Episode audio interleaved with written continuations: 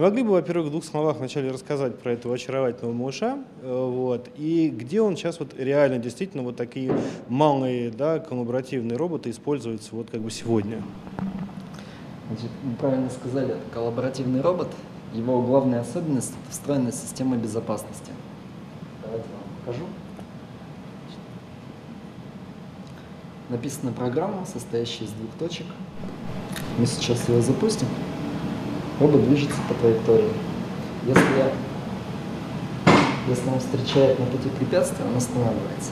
В робот встроена система безопасности, и натыкаясь на препятствие, робот чувствует и останавливается.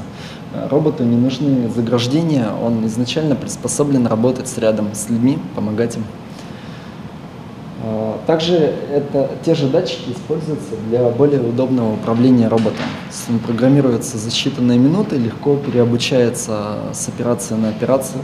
Он очень дружелюбный и его может программировать вчерашний рабочий, может стать специалистом по роботам. Ну, как и происходит в Европе. Ну, то есть, если мы говорим вот о конкретных каких-то кейсах, то есть вот можно что-то назвать, вот где они прямо именно уже работают? Да, ну вот а, один из очень удачных кейсов производитель света светодиодных светильников, например, или укладка готовой продукции на пищевом производстве, э, или окраска дубовых дверей. Это то, что мы имеем в России, ряд случаев, реально. Например, для ламп, э, лампа 2 метра, робот самый большой, наш ER-10, у него размах крыльев метр триста в радиусе. Его хватает, чтобы нанести герметик, он делает это с постоянной скоростью, то есть нет наплывов, нет пробелов. Э, это для уличного освещения, поэтому изоляция очень важна. Он экономит материал, он работает в 4 смены. То есть 3 смены, включая выходные, он окупается, даже без учета того, что человек не может так же точно повторить эту операцию, он окупается за полтора-два года при такой эксплуатации. То есть, если мы говорим о экономическом эффекте, то получается, что компании как бы ну по-настоящему экономят, если покупают. Конечно, потому что следующие два года робот будет работать бесплатно. Срок службы робота 35 тысяч часов расчетный, причем это при полной нагрузке на все составы, что не будет. Так что он будет жить дальше. А что будет завтра? То есть вот куда сейчас все двигается, что мы можем увидеть вот завтра или послезавтра, например?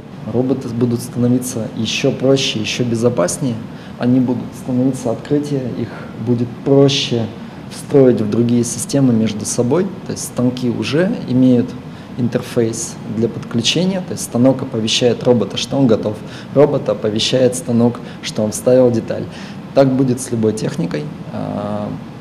Они будут встроены в системы проектирования, потому что новые фабрики, они уже создаются параметрически, то есть такой конструктор фабрик, и занесенный туда робот может автоматом подстраиваться под разные операции, программироваться уже в, глобальном цикле. Я думаю, вот туда стремиться. Также сервисная робототехника. То есть эти роботы завтра уже, ну, сегодня мы принесли стол сами, в следующий, на следующем робосекторе он приедет на колесиках сам.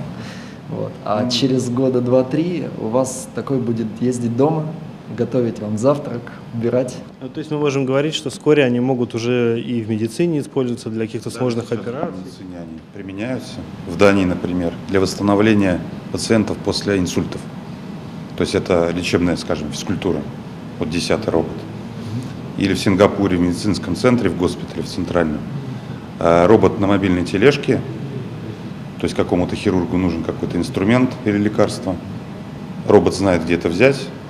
То есть через эфир дается команда, робот едет, своим манипулятором берет, привозит в эту операционную нужный инструментарий. То есть это работает сейчас. То есть это, в принципе, пока что имиджевые проекты, потому что, ну, дороговато, скажем. Но, тем не менее, это работает сегодня.